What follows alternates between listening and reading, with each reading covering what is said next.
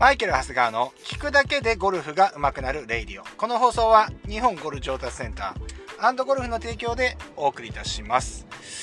えー、今日はですね、えー、ラウンドレッスンの帰り道にながら収録しております。えー、久々にですね、カレドニアンゴルフクラブで、え、ラウンドレッスンでした。はい。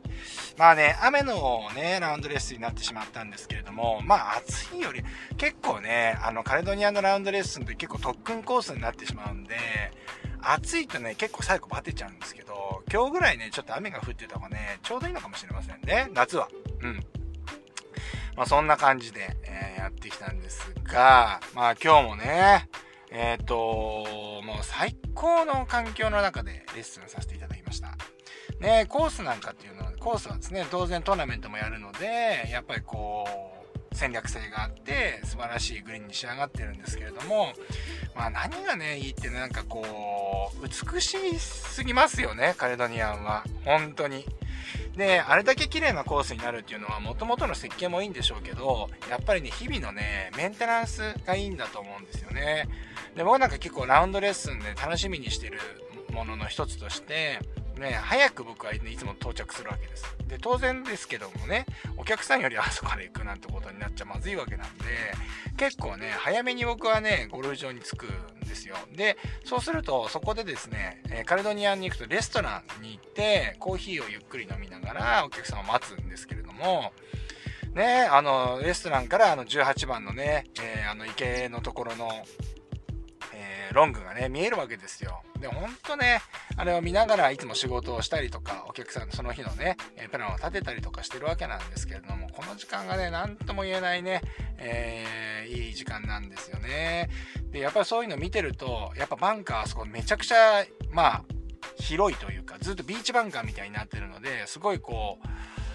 う、うん、大きいバンカーになるわけじゃないですか。でもそこをですね、みんなブロワーでね、毎朝です。毎朝だと思うんですけれども、ね、ただ鳴らすだけじゃなくて、そこをね、綺麗に掃除してるわけなんですよね。ああいうことを毎日やってるからこそ、綺麗にね、あれだけ綺麗なゴルフ場っていうのを維持できてるんだというふうに思いますね。だから素晴らしいもうメンテナンスだなってね、毎回いつも本当に感謝しかないゴルフ場なんですけれども、まあね、えー、まあそんな感じで、えっと、カレドニアのレッスン行ってきたんですが、まあ今日来てくださったお客様もですね、ま、京都の方からね、いらっしゃる方で、これまたね、ほんとありがたい話なんですけれども、わざわざね、え、遠くから来ていただくので、あのー、本当にいつも感謝しかないんですけれども、まあその方はもうほぼプライベート、もう1対1でしか受けない方なんですよね。で、まあ1回ね、まあ多分予定をね、あの、合わせるっていうのがなんかちょっと難しいんだと思うんですけど、あの、そんなようなこともあるし、まあ一回ね、あの、1対1で受けてしまうと、なんか、やっぱりそれがね、まあ当たり前になってしまうので、逆にこう、他の方がいらっしゃるのが、ちょっとこう、やっぱ気使っちゃうところもあるんでしょうね。っていうのもあって、ずっとお一人まあでもカレドニアのランドレッスンはやっぱりお一人で受ける方が結構多いかもしれませんね。うん。そう。まあ、金額的にも結構な金額になるので、あまりこう、表にね、出せないというか、表だってこう、や、ね、あの、なて言うんですか。要は、ホームページで募集してるとかっていうプランではないので、まあ、あの、個別に依頼があった時にやるっていうような形のものなんですけれども、まあ、やってる方からしてもですね、まあ、そうですね。確かに1人1対1。もうプロのね、えっ、ー、と、要はそのコーチングをしてるのと一緒ですから、うん、やっぱりこう、じっくりできるので、僕としても、何て言うんですか。うん、あ、もうちょっとやりたい。もうちょっとこう、あのー、やりたいこといっぱいあるわけですよ。ラウンドレッスン行くとね。ラウンド行くといっぱいことあるけど、やっぱり、え、やっぱり人数がいっぱいいればいるほど、やっぱり伝えきれなかったり、やりきれないこと、1回でね、当然やれないことはもう間違いないんですけれども、まあ、それでもね、極力その中で、あのー、いろんなことを、大切なことを伝えていこうなんて思ってると、やっぱりこう、あれやればよかったな、これやればよかったな、みたいなことが後からね、出てきたりするので、まあそういう意味では、その、ね、1対1のランドレッスンっていうのは、まあそういうのが、しっかりね、こう、環境的にできるのでですね自分としてもやっぱりあの、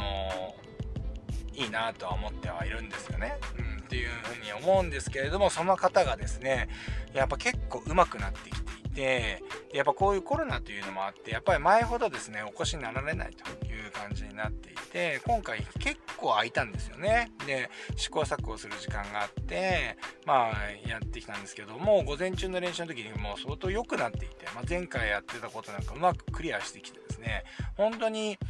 あのー、スイング的に言うとですね、結構完成度が高くなってきて、本当に、まあ、正直上手くなりましたねと。上手くなりましたねなんて話してましたけども本当に寄せ字抜きにそんなような状況でやったんですがまあね後半あのコースこ午後そうですねその後カレドニアンでいうとまあえ、練習場で練習レッスンをしてその後、まあ芝のねあの要はすごい素晴らしいアプローチ練習場があるので、まあ、そこでアプローチだったり、まあ、バンカーこれはその人の要望にねあご要望に合わせてやるんですけれどもこれやらないでスイングだけっていう人もいるし、まあ、バンカーの特訓したいんだっていう人はバンカーの時間長くするしみたいな感じでやるんですけれどもまあ午後からの9ホールのねラウンドレッスンの時にですねやっぱりね、その練習の時の成果がうまく出ないんですよね。で、スイング的にはすごく良くなってきてるけど、コースでいかないっていうのは、やっぱりこの応用力っていうことになってくると思うんですけれども、まあやっぱり今スイングがね、良くなってきてるっていうこともあって、いいスイングをね、しようとしちゃってるわけなんですよね。うん。だからコースにね、行った時には、これね、皆さんね、いいスイングしようと思っちゃいけません。だあのー、実際ね、いいスイングしようなんて思って僕はプレイしたことないし、おそらく他の、例えばプロゴルファーとかね、ゴルインストラクターも含めて、ね、ラウンドで、まあ、今日はいいスイングで回ろうなんて目標を立ててやってる人はまた別ですよ。で、いいスコアで回ろうって思ってる人が、いいスイングしようなんて思ってないと思うんですよね。ち、ち、少しも思ってないと思うんですよ。じゃあ何や考えてんのっていうとやっぱコースマネジメントだったりこのコースマネジメントをするためにはじゃあどういうことをしてなきゃいけないのかっていうとですねまずボールのライを観察するわけですよねボールの状況とか傾斜ライ、えー、風とかいった時に一体この条件からどういうボールが打てるのかっていうところから逆算していかなきゃいけないんですよね。で、皆さんこれ逆やってないですかね？例えばここからこういう球で打ちたい。先にイメージが出てきちゃう方もいらっしゃると思うんですけれども、こういう球で打ちたいっていうのは最後なんですよね。で、まず環境的に、まあ、例えば左足下がりだったら、まあ、すごく単純にね、分かりやすくて、左足下がりだったら、基本的にその条件になった瞬間に、ボールは上がりにくくなるわけですよね。逆に言うと、低い球は打ちやすくなるとか。まあ、そうやってですね、ボールのラインによって、打ちやすい球、打ちにくい球っていうのがはっきりしてくるわけですよね。で、打ちにくい球を、例えば左足下がりでも、例えばプロだったらですね、プロゴルファーだったらそこから球が止められなきゃいけないとか、上げられないといけないっていうね、もう当然、あのパワープレイで回ってたら勝負にならない、えー、生活できない、えーレベルにいるのでどこからでもやっぱりそういうバーディーを狙っていけるっていう技術っていうのは身につけていかなきゃいけないんですけれども一般的にはそういう逆のことをやる例えば上がりにくい状況からボールを上げるとか止めるとかっていうのはやっぱりスキルがないとできないわけですよね。だからそのカードがない人は、え、ー、と、基本的には低い球でボールを攻め、あの、えー、とゴルフ、ゴルフ場を攻めていかないといけない。わけなんですよね。だからそうやって、まずボールの状況、ライ、そういうものを観察してる、してないと、まず勝負にならないということなんですよね。で、例えば左下がりでこうだって言ったら、じゃあどうやったらクラブがうまく入っていくのかとかっていうのを考えていく。ボールをどう入れていくのか。ね、そうなってくるともうスイングどうこうじゃないですよね。クラブをどうやって入れていくのか。こうやって入れればボールが入っていくよね。でもこういう低いボールの低いスライスになるだろうと。うん、だったらじゃあこの左からこう攻めていってまあ左は結構広いので左に外れてもいいよね。で逆に左が危ないんだったら、まあ、ピンを狙っていってそこからセライス出てしまって右に外れてもいいよねとかね、まあ、そうやってスイングコースの状況を見ながら考えていかないとやっぱりコースではうまく当たらないしコースも攻められないわけですよね。ですからねその方はですねまあいろいろこう一番悔しいですよね。スイングはよくできてきてる。に、スコアに、えー、コースでうまく打てない。コースでやっぱりいい球が打てないっていう風になってくるんですけれども、一番悔しい思いをしてたと思うんで、あなってたんですけれども、残り3ホールですよ。やっぱこう考えていきましょうと。で、もうね、えーと、まずこう、まあ、今回はクラブの入りを考えていったんですけれどもボールだけうまくさらっていこうボールだけうまく打とうクリーンに打とうっていうイメージがね非常に強い方だったんでこんなね綺麗に打つ必要ないんですよとでもお手を見せてドーンってこう結構ダウンブローに打ってったんですね。ドーンってこうタフを取ってとかってね言ってやってったんですけれどもそうやってやったらですねまあじゃあとりあえずあのー、まあここから3ホールねもうスイングのことはとりあえず忘れてねあのー、クラブのここの入りだけこうちょっと意識していきましょう。そしたらそこからもう全部パーオンのまあバーディーは取れなかったんですけど全部あのパーオンのあの2パットの、えー、パーパーパーで終わったと。まあカレドニア回られたことあると方はあれだと思うんですけど上がりの161718を、まあ、パーで上がるとなかなか大変なことですからねはいだからあのー、いい内容でそういいスコアじゃなくていい内容のゴルフが残り3ホールできたっていうことで本人ご本人としてもですねすごく、あの、自信をつけて帰っていったんですけれどもここでね問題になるのがやっぱ最後に上がった時の一言だと思うんですよ。うん、いいいい内容でいいスコアで回ったんだけど納得してないっていうのはスイングができてたんですかって聞くわけですよね。やっぱこう練習場でやってたスイングができてたんですかって聞かれたんですよね。うん。で、あの、終わった後もね、ちょっと軽く反省会みたいなね、練習場で軽く打ってね、反省会してしたんですけれども、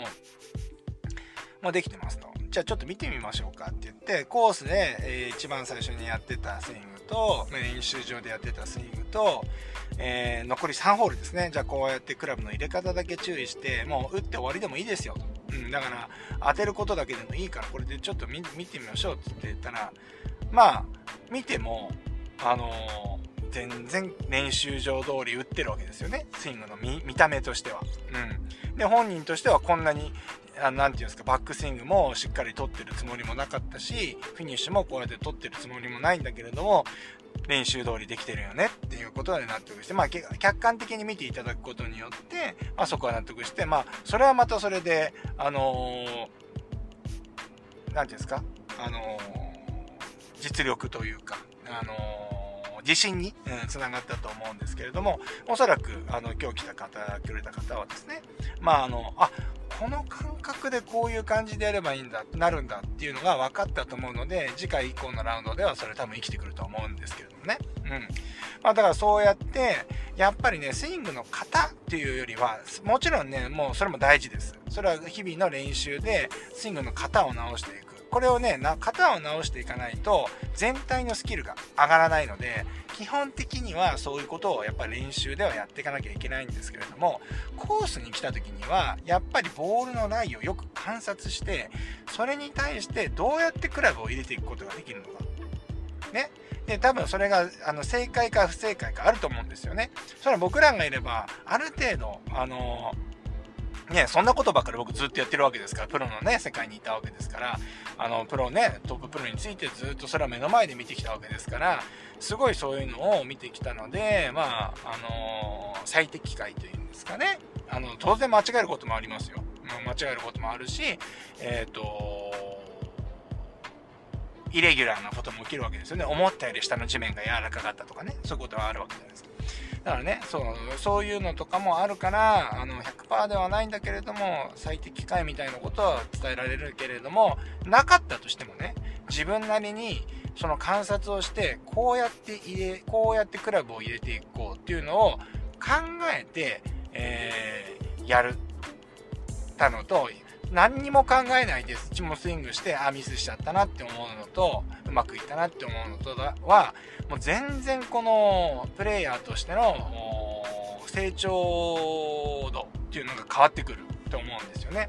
なぜ、えー、っていうのは、えー、そうやってね、ちゃんと施策というかですね、それ何でも一緒だと思うんですよね。ビジネスでもね、遊びでも何でも一緒だと思いますけれども、今これをチャレンジして、今これをやろうとしているっていうのが明確にないと、やっぱり、えー、何がうまくいったのか、その後検証できないわけですよね。じゃあこのライから、えー、じゃあこうやって入れてみよう。それがうまくいけばいいし、じゃあ次から、あ、じゃあこのライ来たらこうやって打てばいいのねって思うし、こうやって入れてこうと思って、例えば結果が悪かったとしますよね。悪かったとしたら、あ、こういうライからはこういう風に打っちゃいけないんだなとか、こういう風に構えちゃいけないんだな、こういう風にセットしちゃいけないんだなっていうのが分かるんで、次はちょっとその施策みたいなのを変えられるわけじゃないですか。うん。だから、これを、ま、全くその観察して、その仮説を立ててこうなるんじゃないかって、この間も話したような話ですよね。そういうのがないと、やっぱりプレイヤーとしてのね、やっぱりそのレベルっていうのが上がってこないわけなんですよね。うん。で、ゴルフなんていうのは、本当に同じ条件、同じ条件なんてことはもうないですから、ほとんど。同じコース回ってて、同じクラブ、同じ人が回ってたって、毎回違うショットを毎回打つわけですから、ねほとんどっていうか全てが応用なわけですよだからそれなのにただ単調にいいスイングをするとかいいショットを打つっていうことばっかり考えてるといつまでたってもやっぱりあのー、いいスコアで回るっていうのは難しくなってくるわけですよね。だから僕としては結構こういうのをねやっぱ本当にそれを言ったらもう身も蓋もないというかまあ遊びでやってんだからそんなことまで考えられないよっていう方はねいらっしゃると思いますよ。当然アマチュアの方で言ったらですねプロじゃないんだからみたいな。でも、そういう方はね、大体がね、僕のラジオとか僕の YouTube っていうのは多分、あの、合わないと思うし、まあ、そしたらもっとレ、もうエンタメ系のね、エンタメ系のその YouTube であったりとか、そういう本を読んでいただくのが一番いいと思うけど、僕の中ではですね、あの、やっぱりこう結果を出してもらいたいっていうのがあるので、結構厳しい言い方になっちゃうけど、